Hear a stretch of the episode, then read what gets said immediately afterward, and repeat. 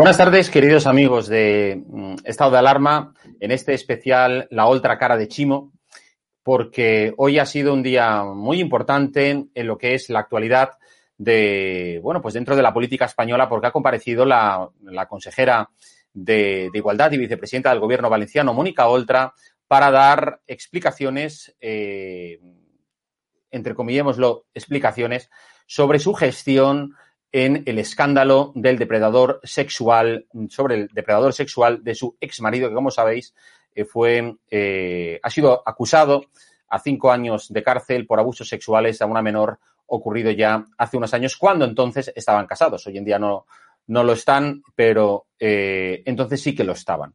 Y para ello y para hablar de otras cosas, me gustaría presentaros, porque contamos con un invitado de excepción, que no es otro que, bueno, pues que Francisco Camps, expresidente eh, de la Comunidad Valenciana, que, bueno, que ha tenido la gentileza de acompañarnos hoy, hoy aquí para, hablarnos de, bueno, pues de su visión sobre este asunto y sobre otros temas de, actualidad que también le atañen a él. Francisco Camps, buenas tardes, ¿qué tal? ¿Qué tal? Buenas tardes. Bueno, pues eh, yo no sé si eh, ha tenido ocasión de seguir eh, la actualidad, la, la, comparecencia de ante, bueno, pues ante las Cortes Valencianas de Mónica Oltra y las explicaciones que ha dado, porque desde luego, eh, vamos, a mí, como, como ciudadano, como analista, me parecen indignantes esa manera de echar balones fuera, de echarle la culpa a la justicia, a los medios de comunicación, a la policía, y bueno, y desde luego, y, y aquella frase incluso que ha dicho de que, de que, bueno, pues que todo esto eh, venía a ser un poco casi culpa que durante su etapa de gestión al frente de la comunidad valenciana, porque dice que en 2010 fue cuando su entonces marido empezó a trabajar en, eh, digamos, en este centro tutelado, que por cierto ha resaltado en varias ocasiones que era un centro religioso, como si todas estas cosas, vamos, no fuesen ni con su ex marido ni con ella, sino como con la gestión de Francisco Camps y del Partido Popular y de una congregación religiosa. ¿Qué opinión eh, le ha merecido la comparecencia de la señora Oltra?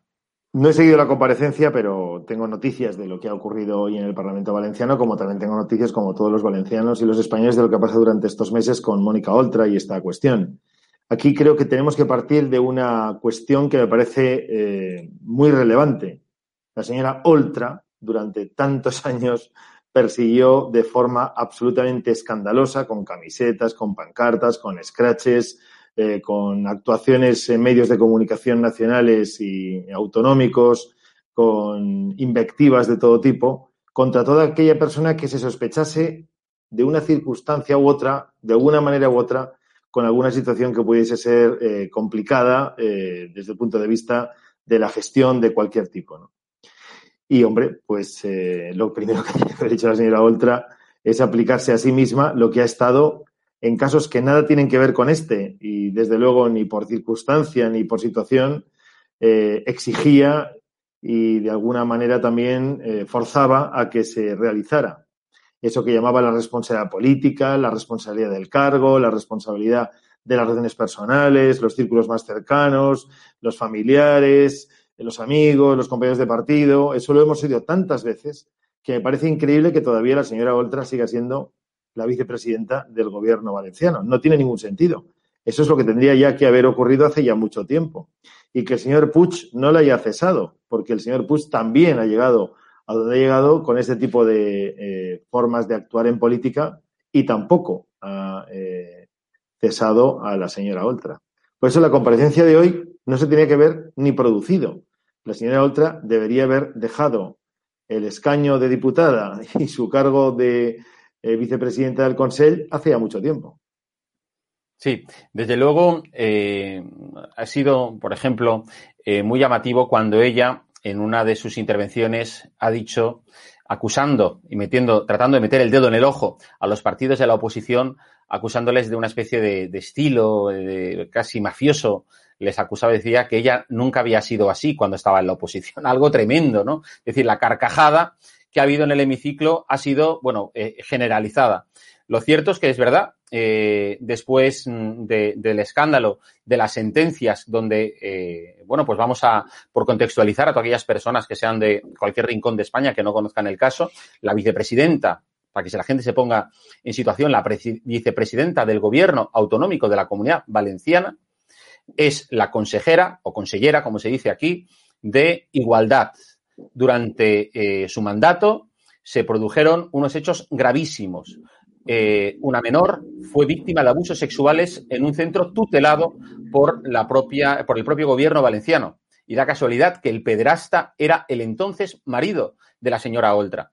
La señora Oltra y su departamento no hicieron nada durante meses, hasta que todo esto fue puesto en conocimiento de la Fiscalía por parte de la policía.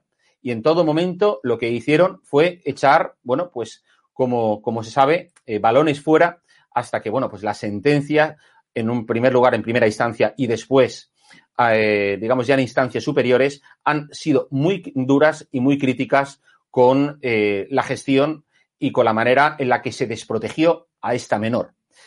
A mí me gustaría mostrar un pequeño vídeo de lo que han sido las intervenciones más sobresalientes esta mañana de la, de la oposición, señor Camps, tanto por parte de Ana Vega, de Vox, como Cristina Gabarda, de Ciudadanos, y como Elena, y por parte de Elena Bastidas, del, Partido Popular. Vamos a verlas abusos sexuales, una instrucción parajudicial, desacreditación de la víctima, hostilidad, falta de empatía. De veras, ¿dónde quedó su hermana Yo sí te creo? ¿Dónde quedó esa activista con camiseta que gritaba son nuestros niños? ¿Dónde estaba usted cuando se debía prestar auxilio a esa niña? Y si usted si usted tuviera el más mínimo atisbo de vergüenza, subiría ahora mismo a esta tribuna y lo mínimo, lo mínimo que podía hacer era dimitir inmediatamente y dejar las políticas sociales sacar sus manos de nuestras políticas sociales, de nuestros niños y de nuestros mayores. Señora Oltra, usted ha sido juez, parte y cómplice en este asunto. Juez porque decidió no creer a la niña, no creer a la víctima. Parte porque decidió no apartarse del proceso, dejando incluso a la niña sin abogado de la Generalitat en el juicio. Y cómplice porque desde su consellería no se remitió los informes solicitados por la Fiscalía hasta dos años después. Le digo lo que, cuándo habría dimitido yo. Perdone, presidente. El 17 de febrero del 2017, cuando la víctima dio a conocer el caso de abuso. ¿Y por qué se habría dimitido? Porque su situación no era la más idónea para defender a la menor le implicaba personalmente y lo más responsable y sensato hubiera sido dimitir. Los hechos que he descrito son una suma de errores que han dejado desprotegida a una menor. Y eso ni usted ni nadie aquí lo puede negar. Muchas gracias. Debe dimitir o cesar la presidenta de la Generalitat porque la consejería que usted dirige no creyó a Maite, a su hija, a la menor, a esta niña. Usted no la creyó, señora Oltra porque hubo hostilidad por su parte y humillaciones hacia la niña abusada, porque intentaron ocultar el caso, como además recoge la sentencia, porque hubo un intento de autoexculparse, porque no tuvo la menor titulada defensa legal de la Generalitat cuando era su deber, porque no ha salido ni hoy ni nunca, señora Oltra, de su boca, ni un perdón, Maite, ni un simple mensaje de solidaridad hacia esa niña, a esa, esa verdadera víctima, su hija. Y acabo, señoría. Este caso es lo suficientemente grave como para que entienda de una vez que no le van a servir ni sus excusas ni su intento de escabullarse. Porque usted es un fraude, señora Oltra, es un fraude como feminista y como política. Esa es la definición exacta de su gestión y de su compromiso. Usted miró hacia otro lado y todavía hoy viene aquí a pretender hacernos creer que la víctima es usted. Puede seguir con su estrategia errónea e inútil, observada y asesorada por su vanidad, creyendo que atacando a la justicia, a la prensa, a la caverna, a todo el que ose criticarle a usted, podrá usted pasar página. Y le digo ya que esta página no la va a poder pasar, porque pesa mucho su censurable y ya veremos si punible actuación como consellera. Muchas gracias. Eh, eh, señor Camps, ¿usted hubiese llevado, en el caso de estar en alguno, bueno, en alguno no, el Partido Popular, ahí mismo ahora como está en la oposición, ¿hubiese llevado a los tribunales a la señora Oltra? Bueno, me imagino que creo que hay alguna querella puesta en marcha al respecto, porque parece ser, según además ha reconocido ella hoy, que ella tuvo conocimiento el 4 de agosto por una citación, no sé si de la Fiscalía o de alguna instancia de jurisdiccional, y a partir de ahí parece ser que tomó algún tipo de decisión y eh, empezó a recabar informes, y por lo tanto puso en marcha algún tipo de maquinaria para eh, ya cuando estaba prejudicializada la situación, intentar alguna suerte de informe, de peritaje, para poner eh, en solfa la pretensión legítima de una menor que se sentía en unas condiciones, pues en este caso, como se ha demostrado, de acoso. Pero independientemente de los tribunales, la señora Oltra Hoy ha visto a tres, que acabo de verlas ahora, portavoces de la oposición, sin camisetas con su cara, sin ningún lema a favor de no se sabe muy bien el qué. Ha visto a tres eh, señoras diputadas que se han ido a la tribuna a acusarla directamente a ella de su gestión política, porque efectivamente hay una mala gestión, una mala praxis política. Le han acusado también de ser poco sensible con los menores que están, por cierto, bajo su tutela, porque es la consellera de los menores y la consellera de las personas que tienen más fragilidad y más debilidad. Le han dicho también, por lo que he escuchado, a la señora Oltra, que así como ella cada vez que decía que alguien parecía mentira que no supiese lo que decía o lo que hacía su cónyuge, en este caso ella también parezca que no ha hecho lo que decía de las otras que tenían que hacer, y es denunciar a su propio cónyuge o pareja o persona eh, conocida o sentimentalmente relacionada con ella cuando tenía conocimiento de alguna situación eh, un tanto incómoda y cómo es posible que ella no lo supiese, como las demás personas que ella ha atacado durante estos años, sí que obligatoriamente tenían que saber qué ocurría o en su gobierno, o en su administración, o en su consellería, o en su partido, o incluso en su propia casa. Todo aquello que construyó eh, la figura de una mujer eh, que tanto daño hizo a la buena imagen de la comunidad y a la buena imagen de la política, todo se ha venido en contra de ella misma. Y ya no solo por la cuestión puramente penal, ya no solo por la cuestión puramente política en cuanto a su competencia, sino porque ella fue la que actuó de una manera tan absolutamente insidiosa y hostil contra los adversarios políticos, tendría que haberse ido ya a su casa. La destrucción de su discurso político es ya una evidencia que ni ella misma puede mirar a eh, su propio espejo porque ella misma es consciente, a no ser que no tenga conciencia alguna, consciente de que está cumpliendo todo aquello que ella dijo criticar y que nada tiene que ver, por cierto, con lo que realmente ha ocurrido en su caso. Sí, sí, además yo creo que a ella le ocurre como a Pablo Iglesias y a todos estos em, dirigentes de la extrema izquierda, que son al final víctimas de sus propios personajes que han, ido creando, ¿verdad? Pablo Iglesias le pasa lo mismo, es decir, eh, criticaba mucho, pues recuerdo cuando se metía con eh, eh, Arias Cañete, ¿no? O con, o con el piso de del vicepresidente del Banco Central Europeo y luego acaba viviendo en una mansión, en fin, eso es lo que ocurre siempre en, en, la extrema izquierda. Pero vamos a, eh, le, pregunto también, ¿no le sorprende que usted, por ejemplo, que ha sufrido las garras de la abogacía de la Generalitat con los casos que, ahora comentaremos, en la cuestión de esta menor, la abogacía de la Generalitat no se haya personado en ningún momento para defender a la menor y, digamos, y actuar en defensa de los menores a los que supone, se supone que tienen que defender. ¿No le sorprende? Es que es increíble. Esta es, otra, cuestión muy importante de la cuestión en general que estamos tratando, que es la eh, situación de Mónica Oltra a partir de los hechos que ocurrieron y cómo actuó su propia consejería y, por lo tanto, cómo actuó ella como responsable de la misma. Pero efectivamente la abogacía de la Generalitat no se ha personado todavía en la causa abierta contra el hermano de Chimo Puig por recibir dinero de la Administración Autonómica de la que Chimo Puig es presidente del Consejo y de la Generalitat. Y tampoco se personó en esta circunstancia tan trágica, tan horrorosa, como es la terrible situación de indefensión en la que está una eh, joven menor ante el acoso de una persona que está precisamente en ese centro para cuidar de ella. Es increíble que la abogacía de la Generalitat me esté persiguiendo a mí desde hace varios años por decisión de Chimo Puig y no se haya personado ni en la cuestión del excónyuge o exmarido de eh, Mónica Oltra, ni tampoco lo haya hecho en la eh, situación en la que está en estos momentos ya imputado e investigado el hermano eh, de Chimo Puig. La acción es prevaricadora cuando lo es, pero la omisión también lo es cuando no se actúa con la misma regla, ni con el mismo principio, ni con la misma manera de entender aquello que se pueda entender es perjudicial para los intereses de la Generalitat Valenciana a la que la abogacía tiene la obligación, con imparcialidad, de defender. No, desde luego el sectarismo con el que se ha actuado me parece completamente deleznable. Eh, precisamente estábamos hablando, y usted ha introducido el asunto de cómo la abogacía de la Generalitat, bueno, siguiendo las instrucciones mm, de, instancias superiores, han ido, bueno, pues a, perseguirle, digamos, a su, a su figura eh, cuando, digamos, la justicia había decidido archivar diferentes casos. Esta semana, eh, este pasado eh, lunes, ¿verdad?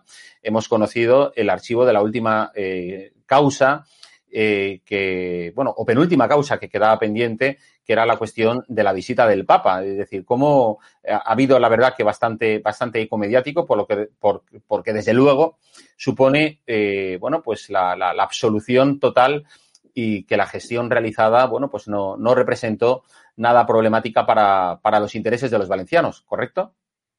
No, así es. Es una absolución más que se enmarca además en una eh, clarísima estrategia de la izquierda, del Partido Socialista, de Compromís y de Podemos, de intentar embarrar todo aquello que significó para la comunidad valenciana una proyección como jamás antes había tenido en nuestro territorio, de potencia, de capacidad de organización eh, de grandes acontecimientos, de imagen, de modernidad y de futuro y de capitalidad eh, mundial en momentos determinados, tanto de, por la presencia de su entidad como eh, por cualquier tipo de evento deportivo, incluso como lo que usted tiene detrás como fondo, que es las artes y las ciencias, porque también fueron en contra de la gestión del Palo de les Arts he de recordar aquí hoy a Helga Smith, que fue una, la superintendente del Palo de les Arts, que trajo la ópera a Valencia y que lo hizo tan extremadamente bien, que la pobre falleció procesada y luego todo el mundo quedó absuelto de aquella insidia puesta en marcha por la izquierda eh, valenciana. Pues efectivamente, eh, son raseros eh, bastante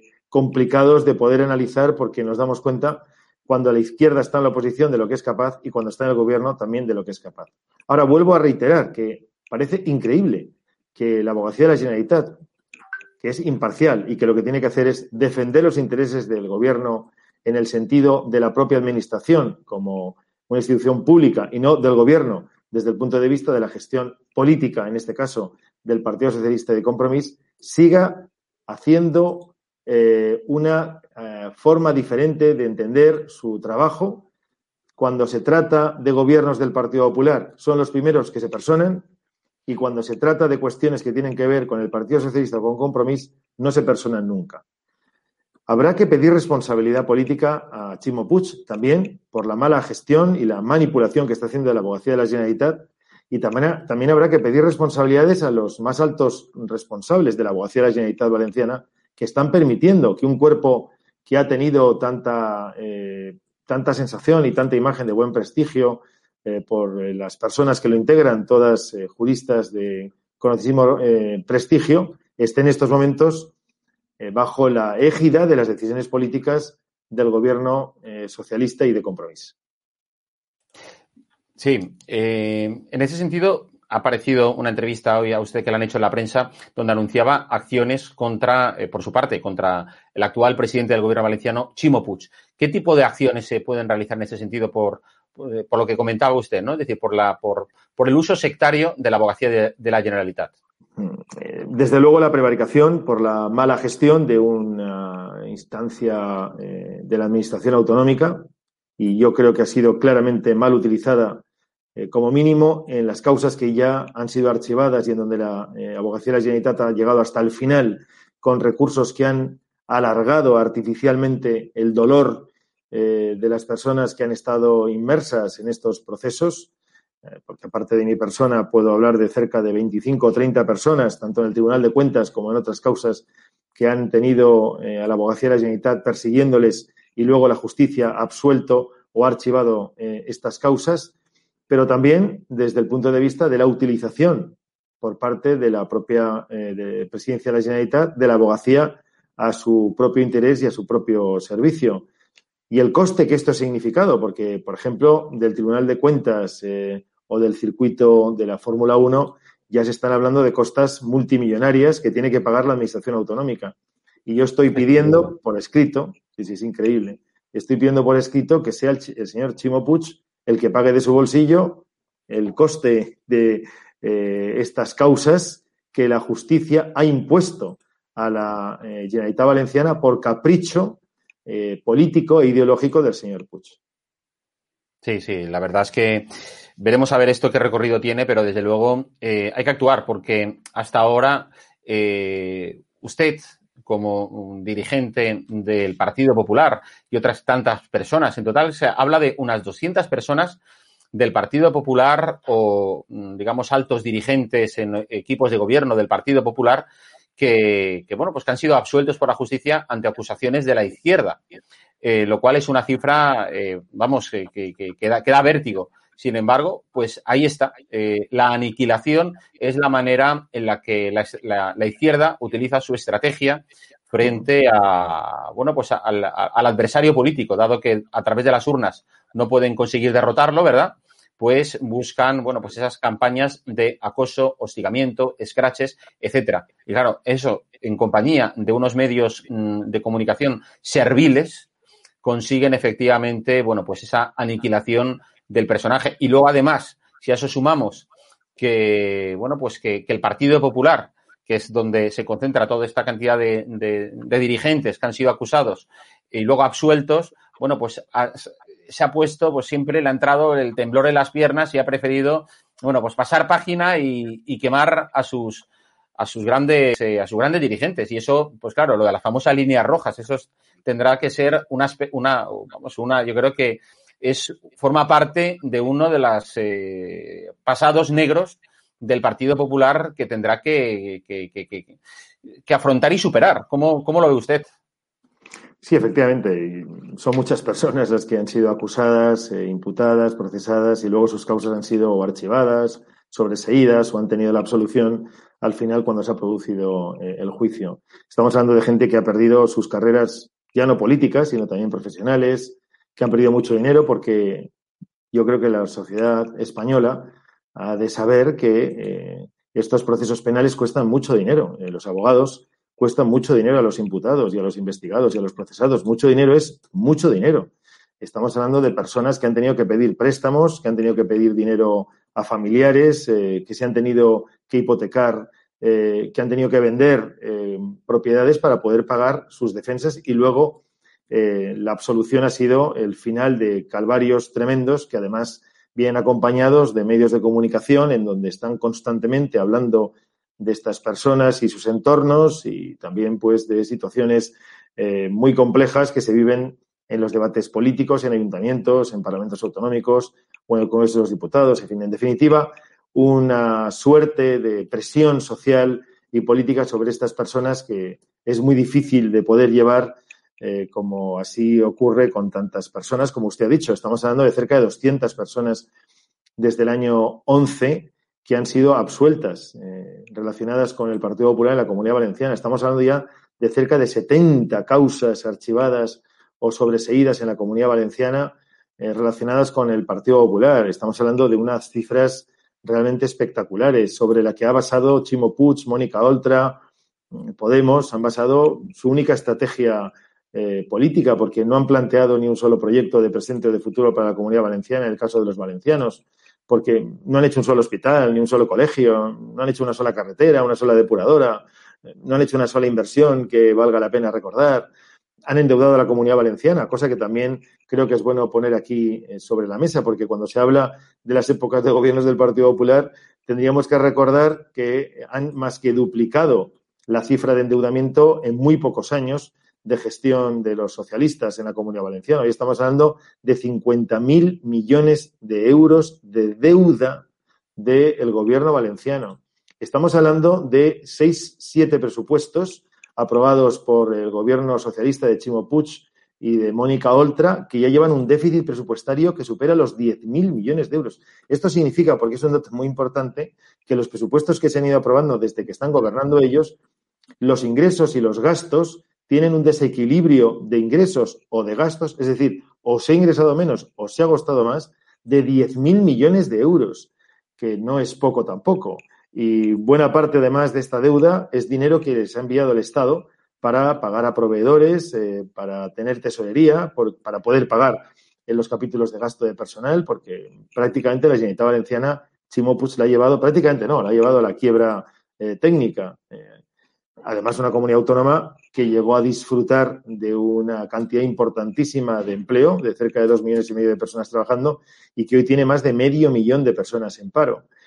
Y una comunidad autónoma pues, que tiene descontrolado completamente su sistema económico financiero, no se cumplen los presupuestos, no hay ningún proyecto de inversión, nadie sabe qué va a pasar mañana o pasado mañana en la gestión política del gobierno de Puig, nadie lo sabe. Nadie sabe cuál es su proyecto para el turismo o para el campo eh, la agricultura o para la industria o para cualquier sector sensible que pueda haber en la comunidad. Nadie sabe qué es lo que pretende hacer Chimo Puig con la comunidad valenciana. Lo único que sabemos usted y yo es que la abogacía de la Generalitat, que depende de él, cuando se trata de alguien del Partido Popular, se persona inmediatamente y cuando se trata de alguien del Partido Socialista, como el propio hermano de Chimo Puig, no aparece nunca por los tribunales.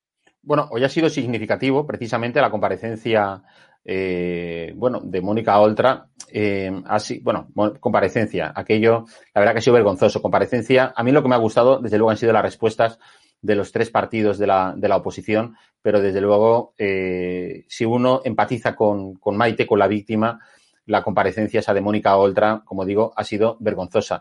Pero quiero decir, por ejemplo, lo que estaba usted comentando de Chimo Puch. Chimo Pucho hoy ha sido el gran ausente de la comparecencia para dar. No, no, está, no, está en el, no está en el pleno. No, no ni ningún consejero socialista. Este o sea, ha sido tremendo. No, no lo sabía, ¿eh? No, no, no ha estado. no, no, ha querido, digamos, asistir a, a semejante bochorno eh, para, su, para su gobierno. No, no, pero es que me parece, claro, me parece mucho más bochornoso con la ausencia de Chimo Puig el reconocimiento de causa por parte de la señora Oltra. Lo que usted me está contando, que yo lo desconocía en su totalidad, yo soy el presidente de la Generalitat, es que si un presidente abandona a un vicepresidente de esa manera en un momento tan crucial de la vida política del vicepresidente, en este caso de la vicepresidenta, es que está reconociendo los propios hechos de los que se acusa a la propia vicepresidenta por parte de la oposición. Es gravísimo lo que me está diciendo usted. Gravísimo. Hombre, y de hecho, la, la bueno, pues la, diputada socialista que ha intervenido, eh, lo primero que ha hecho cuando ha subido a la tribuna, eh, para sorpresa mía, y yo creo que para de muchísima gente, ha sido pedirle perdón a la víctima. Eh, cosa que ni siquiera la señora Oltra ni ningún miembro de Compromís ha hecho. Por lo tanto, o sea, una manera de desmarcarse eh, dentro del gobierno valenciano, los socialistas respecto a Compromís, como digo, o sea, ha sido así de claro, es decir, quiero pedir eh, disculpas, perdón a la víctima por lo ocurrido. Y ha reconocido los errores, los fallos cometidos por el gobierno valenciano con este, vamos, escandaloso asunto. Lo cual, bueno, pues a uno le hace pensar. ¿Pero ha pedido, la, ha pedido la dimisión de la señora Oltra? No, por supuesto que no, por supuesto que no. Pues entonces. Bueno, eh, pero, pero de alguna manera sí que se han querido desmarcar. Y decir, es una grieta más. Pero, pero, fíjese, eso se llama hipocresía. Bueno, por supuesto. Porque si reconoce algo tan duro eh, como es lo que ha ocurrido con la señora Oltra y su consellería en relación con una menor abandonada a su suerte, que ha tenido un montón de meses eh, de una presión, como hemos sabido luego por la sentencia, eh, durísima dentro del centro en donde estaba tutelada, me parece que eso se llama una actitud hipócrita por parte de los socialistas, lo cual en muchos casos tampoco me extraña, porque también forma parte de su forma de actuar y de ser, ¿no? Decir unas cosas, hacer las contrarias, pero me parece tan eh, increíble e impresionante la ausencia del presidente de la Generalitat, abandonando a su suerte a su coaligada, como que el Partido Socialista eh, pida perdón, pero no pide la dimisión de la señora Oltra. Sí, sí. Desde luego, eso en la televisión pública valenciana y en ninguna televisión pública española, eh, bueno, me refiero sobre todo a la televisión española, la televisión de todos, mm. se nos va a contar. No lo vamos la televisión que fue de todos. Efectivamente. O que en teoría debería serlo, ¿verdad? que durante todas las legislaturas, incluidas las del Partido Socialista, incluso en los peores momentos del peor socialismo, que fue el de Zapatero, era una televisión de todos los españoles. Desde que Sánchez está en el gobierno por eh, que el señor Iglesias le ha dado el apoyo, a partir de ese momento, entre otras eh, gabelas o otras eh, negociaciones que han tenido entre ellos ha sido entregarle a Podemos eh, la televisión española que hoy está en manos de Podemos. No es que esté en manos de la mayoría, que ya está mal, sino que está en manos de eh, una minoría radical que está mucho peor y que además hace de la televisión y de la comunicación una única manera de hacer política, porque también tenemos que recordar que para la extrema izquierda no importan las cosas, importan las cosas como se cuentan no importan los hechos, importan los hechos cómo se cuentan. Y la televisión para ellos es un instrumento fundamental. Es mucho más importante la televisión que hacer un hospital, por ejemplo, o hacer un colegio. Usted precisamente creo que ha sido entrevistado estos días en la televisión pública valenciana, eh, llamada oficialmente Apunt, pero también conocida como Apuch. Eh, lo, lo, cierto es que, bueno, pues parte de esa entrevista, yo no sé, quisiera preguntarle, ¿le han tratado bien? La verdad es que sí. Lo que no sé es cómo luego lo han hecho o lo han eh, editado en la televisión, pero el periodista que vino eh, a hacerme aquellas preguntas, eh, pues me trató bien, el, periodista bien y obviamente pues sin mayor problema. No, es que sí que parece ser que ha habido en, un programa de esos que se dedican a hacer colección de zappings y cosas así a través de las redes sociales, bueno, pues ha habido un poco de, de uso sectario de su intervención, o pues a raíz, ahora hablaremos de eso, ¿no? De, es decir, de, su deseo de aspirar a la alcaldía de, Valencia. Bueno, pues eh, por supuesto deben tener ahí gente los de Compromís, gente de los del Partido Socialista, eh, que se dedican, bueno, pues imagino que el comisario político de turno, ¿no? Es decir, al estilo puramente soviético. Mm. ¿eh? Y, bueno, y ha habido algo, algo, algo. Sí, pero fíjese, si ha sido así, que no lo sé, me parece increíble, la verdad, que vengan a hacerme una entrevista por, decisión de ellos, porque yo obviamente no llamo nunca a Punt, que vengan a hacerme esta entrevista y que luego la utilicen o la malutilicen, me parece eh, de muy poco estilo y de mucha falta de educación, de educación y de civismo, desde luego. Pero también demuestra eh, mucho nerviosismo, porque si vienen a preguntarme a mí, después de, una, de la enésima absolución por una causa que el gobierno que manda en esa televisión... Era la primera vez. La primera persona. No, no, no. Bueno, siempre han venido cuando ha habido alguna imputación, han venido corriendo detrás de mí, ah. eso sí. O sea, es la primera vez que vienen eh, cuando ha habido una absolución, cosa pues que también les agradezco, la verdad, porque han tenido el detalle por primera vez de venir eh, a preguntarme una vez que tiene una absolución. Pero sí, sí, efectivamente, eh, siempre que había alguna imputación o alguna, alguna filtración o alguna declaración de alguien en el rincón más insospechado del planeta, pues venían corriendo a ver si querían contrastar con, todo el interés eh, informativo y tal. Pero bueno, me llamó eh, el periodista de Apunt y obviamente pues le atendí conforme corresponde. Me parece, como le he dicho, de muy mala educación y de una falta de estilo tremendo que vengan tranquilamente a hacerme unas preguntas y que luego las malutilicen si ha sido así como usted me está diciendo. Pero en cualquier caso, lo que demuestra es que el comisario político está nervioso y si el comisario político está nervioso es que algo bueno estaremos haciendo los que no somos como ellos. Así es. Precisamente eh, ellos hacían ese comentario, como decía yo antes, a raíz de, bueno, pues eh, usted ya ha contado en varias ocasiones mm, su deseo de aspirar a la alcaldía del Ayuntamiento de Valencia en las próximas elecciones eh, municipales. ¿Ese deseo es fruto de que usted cree que con mm, María José Catalá, que es actualmente la, líder en Valencia del Partido Popular, con María José Catalá no se ganan las elecciones en Valencia? Yo, de María José Catalá nada más que tengo que buenas palabras. Eh, yo jamás eh, opino respecto de otras personas que lo hacen extremadamente bien y aparte está haciendo una muy buena oposición en el Ayuntamiento de Valencia. Creo que es una político extraordinaria. De hecho, fue, eh, fue alcaldesa de Torrent en el año 7 y yo era el presidente del partido y yo vi, el visto bueno para que fuese la candidata a un ayuntamiento tan importante, en un municipio de los más importantes de la comunidad valenciana, pues por peso específico y por población. Yo cuando eh, lo que digo es, cuando me preguntan si a usted le gustaría ser alcalde o candidato, perdón, a la alcaldía de Valencia, para ser alcalde tienen que votarme eh, los valencianos, eh, cuando me dicen si me gustaría, pues digo, si mi partido me lo propone, pues desde luego estaría encantado. Y además creo que lo haría bien. He sido primer teniente de alcalde del Ayuntamiento de Valencia con Rita Alverá, he sido concejal de tráfico y, de Hacienda. Eh, en fin, tengo un bagaje y un conocimiento y una experiencia de cómo funciona el Ayuntamiento de Valencia, pues bastante interesante. Fueron mis primeros pasos en la política. Eh, bueno, pues estoy convencido que desde el primer segundo pondría en marcha cosas que a lo mejor otros no conocen o no comprenden porque no han vivido como yo la vida municipal al nivel que lo pude yo vivir, que tuve la suerte de vivir en aquella época, ¿no? Y luego, pues, incluso cuando he sido consejero de Educación y Cultura, o cuando he sido delegado de gobierno, o cuando he sido presidente de la Generalitat, cuando fui vicepresidente del Congreso o secretario de Estado, no porque estaba fuera de Valencia, pero en estas otras responsabilidades he seguido teniendo mucha relación con la vida política y social de la ciudad y, por lo tanto, creo que podría hacer un buen papel. lo que está claro es que en el año 2019, las elecciones municipales en Valencia, el Partido Popular eh, sacó el peor resultado suyo pues desde antes de 1991. Fueron 84.000 eh, y pico personas eh, quienes votaron al Partido Popular cuando mm, estas siglas han llegado a recibir más de 200.000, eh, 230.000 votos en los buenos momentos donde Rita ¿Habla Usted, habla usted de la ciudad de Valencia. Sí, sí, hablo de Valencia Ciudad, efectivamente. lo digo porque esos 230.000 votos significan un millón doscientos y pico mil votos en la comunidad valenciana, es decir, en el gobierno valenciano. Y eso significa luego en torno a 10 millones y medio, 11 millones de votos en España, por lo tanto, la Moncloa.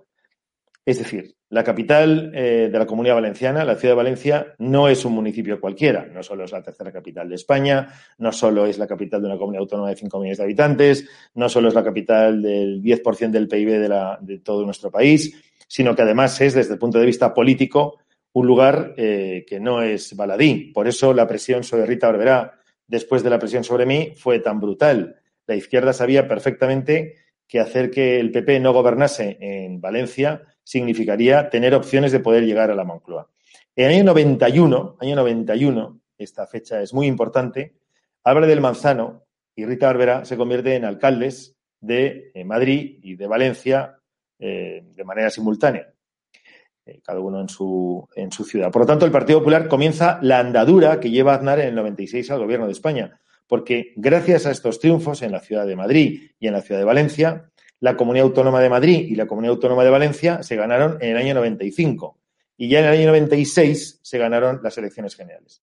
Cuando estamos hablando de todo lo que me ha pasado a mí, lo que le ha pasado a Rita Alveray, lo que le ha pasado a Juan Cotino, a Helga Smith, a tantísimas otras personas eh, con, eh, procesadas, imputadas, etcétera, eh, aquí o en Madrid, tenemos que recordar que eh, el Partido Popular tiene dos grandes graneros de votos, que son Madrid y Valencia.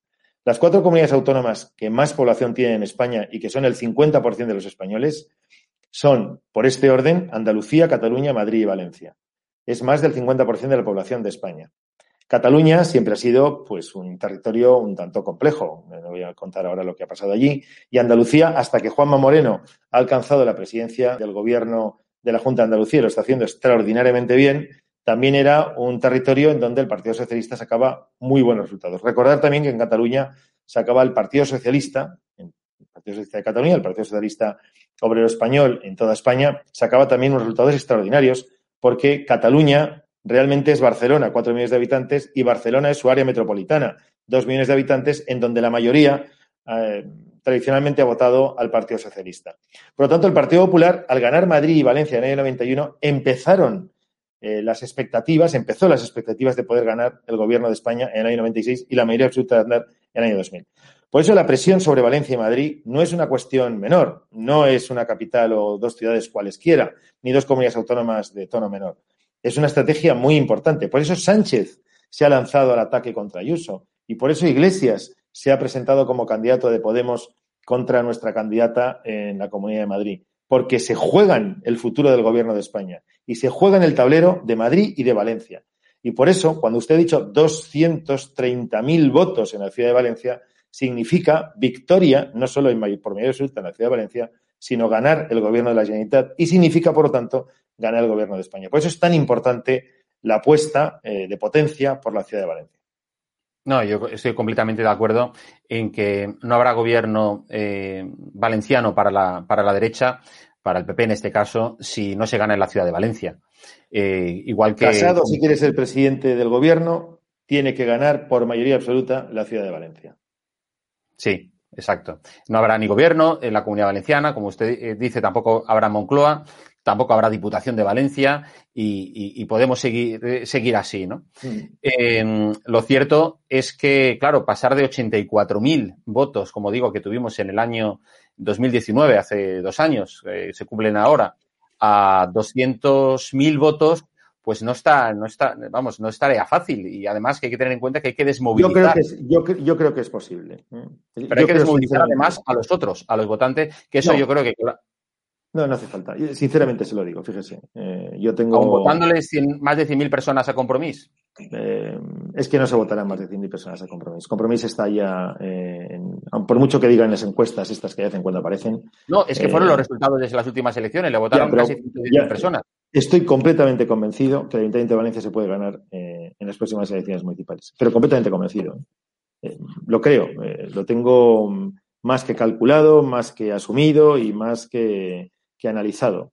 El gobierno de Ribó es un gobierno fracasado, es un gobierno fallido, es una alcaldía absurda, sin proyectos, sin programas, sin línea de actuación, con ideas absolutamente extravagantes, porque es la extravagancia lo que triunfa en el gobierno municipal y el Partido Popular eh, y el Centro de Derecha Valenciano tienen un proyecto de ciudad, eh, yo creo que extraordinario, recogiendo lo que Rita Barbera puso en marcha y no ha sabido hacer eh, el señor Ribó, y recogiendo las ideas de un proyecto como el nuestro, que habla de modernidad y prosperidad y de atraer inversiones y de hacer de Valencia como proyecto la segunda capital que se puede conseguir, la segunda capital en importancia en España. Barcelona ha perdido eh, en estos años una posición geoestratégica en el Mediterráneo, en el sur de Europa, eh, en la península ibérica, en el mundo iberoamericano.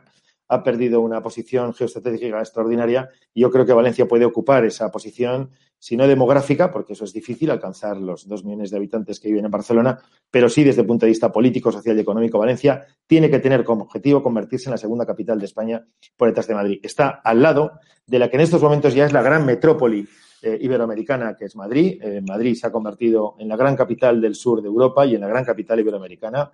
Lo estamos viendo durante estos últimos meses. La potencia de crecimiento y aceleración es tremenda. Eh, no solo es atractiva desde el punto de vista turístico, sino también de inversiones, exportaciones. Ha superado en, en, PIB a la propia Cataluña, que parecía una cosa absolutamente inalcanzable. Y Valencia está a una hora y media de tren de alta velocidad, está a dos horas y tres cuartos de autovía, es el puerto de Madrid, el 60% del import por de Madrid pasa por el puerto de Valencia. Por eso no quieren ampliar los de compromiso el puerto de Valencia, porque saben que se amplía el puerto de Valencia, que el abrigo ya está hecho, por cierto, es solo el relleno. En el momento que se amplíe el puerto de Valencia, ya será inalcanzable para el puerto de Barcelona el puerto de Valencia y podemos convertir Valencia en la segunda capital de España. Y es un proyecto político que los valencianos seguro están ilusionados porque se ponga en marcha. Sí, sí. Nos están llegando eh, comentarios eh, de nuestros amigos eh, que están siguiendo esta entrevista, que son bastantes y también están haciendo pues alguna pregunta. bueno, por ejemplo, Bernardo Galvez dice que Ribó quema la ciudad antes, como los autobuses, antes de perder la ciudad. Incluso aquí el mismo Bernardo dice, oiga, señor Camps, ¿y por qué no se presenta usted por Vox? Porque nos falta líder. Y esa es la pregunta. ¿Usted aceptaría en el caso de que el PP se empeñase en que fuese María José Catalá la candidata ¿usted aceptaría una propuesta por parte de Vox, como ir como independiente? Eh, de momento, mi partido es mi partido y yo se lo estoy proponiendo a mi partido. También le digo que a mí eh, los votantes de Vox y los dirigentes de Vox eh, me caen extraordinariamente bien. Han sido compañeros, algunos de ellos míos, en el Partido Popular y con ellos he tenido momentos realmente extraordinarios. El propio líder político en la Comunidad Valenciana, que es Ignacio Gil Lázaro, vicepresidente del Congreso, ha sido para mí una referencia cuando yo era un joven de las nuevas generaciones y era el presidente provincial de mi partido. Por lo tanto, eh, aquí la suerte que tenemos es que nos conocemos, nos apreciamos y tenemos un modelo de convivencia eh, absolutamente común. En cualquier caso, eh, yo me he ofrecido a mi partido, que es lo que corresponde en primera instancia, y ya le digo que no quiero hablar de otras personas que lo están haciendo muy bien. la portavoz nuestra en el ayuntamiento lo está haciendo muy bien. Yo, pues, le sigo de vez en cuando hace algún tipo de intervenciones que me parecen eh, muy interesantes. El grupo municipal es un grupo extraordinario. Todos los concejales del Partido Popular del Ayuntamiento de Valencia son gente extraordinaria. Los conozco, conozco a los asesores, conozco a personas del ámbito del grupo municipal y, por lo tanto, son mis propios compañeros de partido, eh, con los que si en algún momento hubiese alguna opción por, por, parte de mi partido, formarían parte del proyecto. Es obvio, ¿no? No es un proyecto por otro, es que somos el mismo proyecto.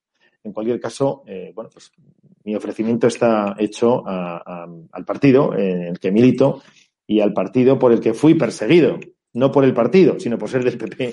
Fui perseguido hace ya muchos años por el Partido Socialista y por toda esta suerte de, de, grupos eh, y de movimientos eh, políticos que hay en la extrema izquierda. No, es que lo digo porque en el año 2023 para que el Partido Popular de nuevo vuelva a gobernar en la ciudad de Valencia, como también en la comunidad valenciana, va a necesitar el concurso eh, fundamentalmente de Vox. De Ciudadanos ya veremos lo que queda, pero de Vox lo, va a necesitar porque, bueno, pues como en, su, como en su momento, en el año 91, usted fue un momento en el que precisamente era concejal, fue concejal a partir de ahí, eh, con, en el gobierno municipal, eh, en el año 91, bueno, pues Rita Barberá se convirtió en alcaldesa con el apoyo de Unión Valenciana, ¿verdad?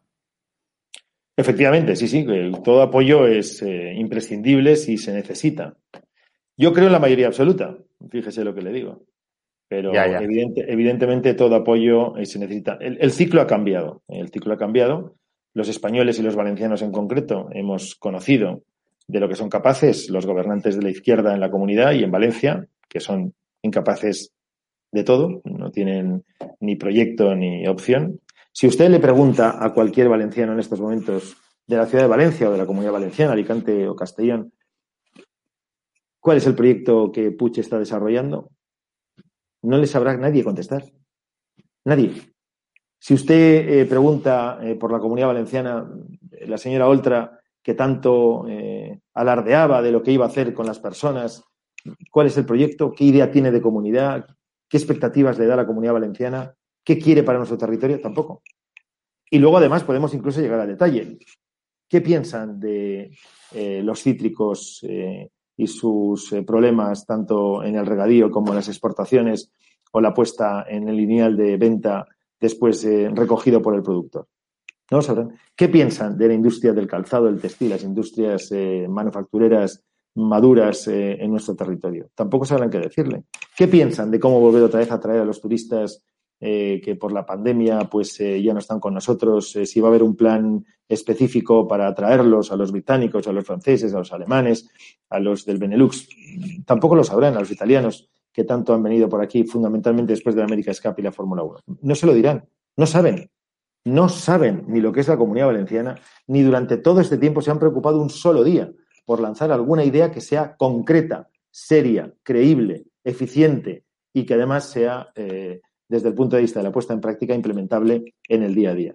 No han hecho absolutamente nada. Han hecho dejación absoluta de funciones desde el gobierno y han seguido haciendo oposición. El señor Puig ha seguido utilizando la abogacía de la Generalitat para hacer oposición al señor Camps, que hace 10 años no es presidente de la Generalitat. Si hablan más de mí, ahora que no soy eh, presidente de cuando era presidente de la Generalitat, están constantemente sacando eh, mi nombre porque, bueno, es el, la cantinela que llevaba la señora Oltra en la camiseta y que pues no se ha despegado de ella. La señora Olta se le pegó aquella camiseta a la piel y se le ha quedado como una suerte de tatuaje en su propia forma de actuar. Sí, sí. y para usted, ¿quién sería el candidato o candidata ideal para ganar la Generalitat por parte del Partido Popular? Que en el Partido Popular elija. Mi candidato a la presidencia de la Generalitat, o mi candidata a la presidencia de la Generalitat, será aquel que el partido decida que es el mejor y yo obviamente haré campaña eh, en su favor si así lo creo oportuno. ¿Usted ha hecho campaña por eh, José Vicente Anaya? No, ya lo he explicado en más de una ocasión durante estos días, pero puedo volver a explicarlo. Al señor Anaya no lo conocía así como al señor eh, Mazón, Carlos Mazón, que es una de las personas que parece ser tiene el predicamento o las expectativas de presentarse como candidato a la presidencia regional del partido, lo conozco de toda la vida, porque él fue alto cargo con Eduardo Zaplana, lo fue conmigo, lo ha sido con Joaquín Ripoll en la Diputación Provincial de Alicante, ha sido diputado de carreteras del señor Ripoll y ha sido vicepresidente de la Diputación Provincial, por lo tanto ha tenido cargos de eh, relevancia muy importantes con líderes políticos de primera magnitud de la Comunidad Valenciana. La señora Bonich ha sido consellera mía de infraestructuras en el año 2011, pero además fue alcaldesa de la Val eh, en mi época de presidente del partido, igual que eh, la señora, eh, la portavoz nuestra en el Ayuntamiento de Valencia, María José Catará que por cierto le envío un cariñosísimo saludo desde aquí porque nos hemos enterado por las redes sociales eh, que está felizmente embarazada. Pues eh, todas las personas eh, las he conocido. El señor Anaya no, no, lo conocía, no tuve la ocasión de conocerlo y lo he conocido en estas últimas semanas porque me lo presentó el señor Monpó, presidente del partido, como su hipotético secretario general, aunque luego terminó siendo el número tres del partido y coordinador. Me cayó muy bien, tuve alguna conversación con él, me parece una persona fresca, nueva, eh, ha ganado tres veces en su municipio, creíble, tiene buena imagen, tiene buenas ideas y bueno, pues eh, veremos qué es lo que ocurre en cuanto comience eh, la liza por legítimamente cada una de las personas que decidan aspirar a la presidencia regional del PP. Lo que sí que le puedo decir es que quien sea presidente o presidenta del PP será presidente de la Generalitat de la Comunidad Valenciana en las próximas elecciones autonómicas. Pero usted, por ejemplo, hará campaña por alguno de los candidatos bueno, si me lo pide algún candidato y creo lo creo oportuno, pues eh, campaña o comentario o conversación o si, me involucran de una u otra manera, pues yo estaré encantado de poderlo hacer. Pero vamos, en principio mi idea es eh, seguir defendiéndome de las cuestiones que tengo, que no son pocas todavía, de las causas que quedan abiertas, porque de nueve hemos ganado siete, pero todavía quedan dos, una y media, más o menos, porque una de se archivó y Chimo Puig lo recurrió y se reabrió otra vez y estamos en una cuestión ya muy pequeña, pero hay que defenderla y hay que seguir demostrando que efectivamente lo que se dice no se corresponde con la realidad y por lo tanto ganar también esta circunstancia. Y luego, pues eh, bueno, eh, como militante de base, desde luego, enterarme bien de cuáles son los programas que presenten cada uno de los candidatos e ir a votar, eh, como he hecho también en las pasadas, en los pasados congresos provincial y, y, local. Yo voté por la señora Catalá en el Congreso local y yo voté por el señor Monpó en el Congreso Provincial. Muy bien, pues eh, señor Camps, eh, presidente Camps, muchas gracias eh, por estar hoy con nosotros aquí en, este especial La Otra Cara de, Chimo. nos queremos despedir, bueno, pues deseándole suerte en los próximos, como usted dice, envites que tiene, pues, en este uno y medio que le queda, con la justicia que estoy seguro, vamos, con casi total seguridad que saldrá igual de absuelto que ha sido en todas las anteriores y que, bueno, pues que será momento entonces, bueno, pues de, de, sacar, eh, de poner sobre la mesa, eh, pues bueno, pues cuáles han sido todos los eh, telediarios que usted ha tenido que sufrir, persecuciones por parte de la izquierda y que entonces en aquel momento, bueno, pues usted espero que muy pronto pueda descorchar esa botella botella de cava valenciana. Algún día, si tenemos oportunidad, le enseñaré algún vídeo de lo que es un scratch de verdad. A mí cuando Pablo Iglesias o cuando Mónica Oltra hablan de scratches, cuando ellos organizaban los scratches contra nosotros, porque obviamente ellos estaban detrás de los scratches, yo le enseñaré lo que es una calle del centro de Valencia, en donde yo vivo, un domingo por la tarde, eh, llena de gente increpándome eh, que aquello suena, imagínese usted, no pasa un solo coche, no pasa un solo viandante, ya estamos en la tranquilidad de la tarde-noche de un domingo, e increpándome de forma seria y fuerte, asustando a los vecinos, asustando a mis hijos, eran muy pequeños por aquel entonces, y asustando pues, a cualquier persona que pasara por ahí. Eso sí que son scratches de verdad. Yo he llegado a estar eh, después de misa en la iglesia a la que acudo eh, los domingos. Yo he estado un domingo por la tarde sin poder salir después de misa eh, en la sacristía hasta que eh, bárbaro. Bárbaro, bárbaro. Es que claro, cuando hablan de sketches, yo fui a defender mi tesis doctoral en la Universidad Miguel Hernández con un scratch en la puerta eh, del aula, ya no de la propia universidad, sino dentro de la universidad, del aula donde yo iba a defender eh, mi tesis doctoral. Yo he sufrido scratches en la puerta del Palau de la Generalitat. Yo tuve que entrar por las cocinas del Palacio de las Cortes Valencianas, por el Palau del Escorts, para poder tomar posesión de presidente de la Generalitat elegido por el pueblo. Había un scratch ahí montado y tuvimos que entrar por la parte de atrás y por la parte de abajo para poder llegar yo a tomar posesión democrática como presidente de la Generalitat. Yo he pues sufrido scratches a la puerta del Tribunal Superior de Justicia. Cuando se me estaba juzgando por los trajes, yo tenía un scratch permanente allí, todos los días, con pancartas, con gritos, con cornetines y con bocinas. Cuando esta gente habla de estas cosas, digo, pero ¿cómo es posible? Pues un poco lo que es al principio de esta conversación que he tenido con usted. La señora Oltra, que hacía estas cosas, la señora Oltra, que criticaba estas cosas, en contra nuestra. ¿no? La señora Oltra, que decía que había ciertas cosas que no se podían hacer, está demostrando en el día de hoy que no yéndose a su casa es una hipócrita política de primera magnitud. Sí, sí.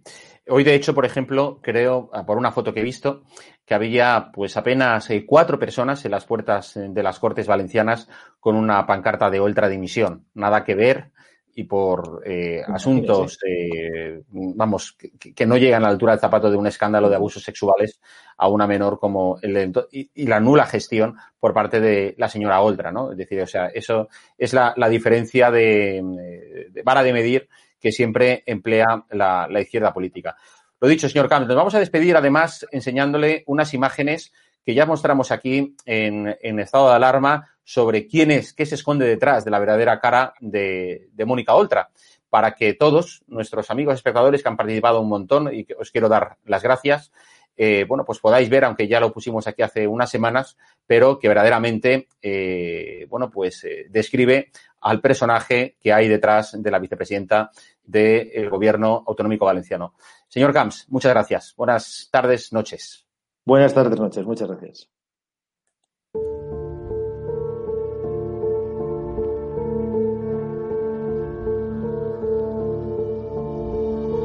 Nuestros niños, es nuestra familia, son los niños que dependen de la Generalitat. Nosotros tenemos aproximadamente 3.800 tutelados, que son niños que están en situación de desprotección y por tanto son nuestros niños. Y cuando nosotros al llegar al gobierno empezamos a hacer un diagnóstico de cómo están nuestros niños y niñas en los centros, nos dimos cuenta de que esto no es manera de, de proteger a los niños.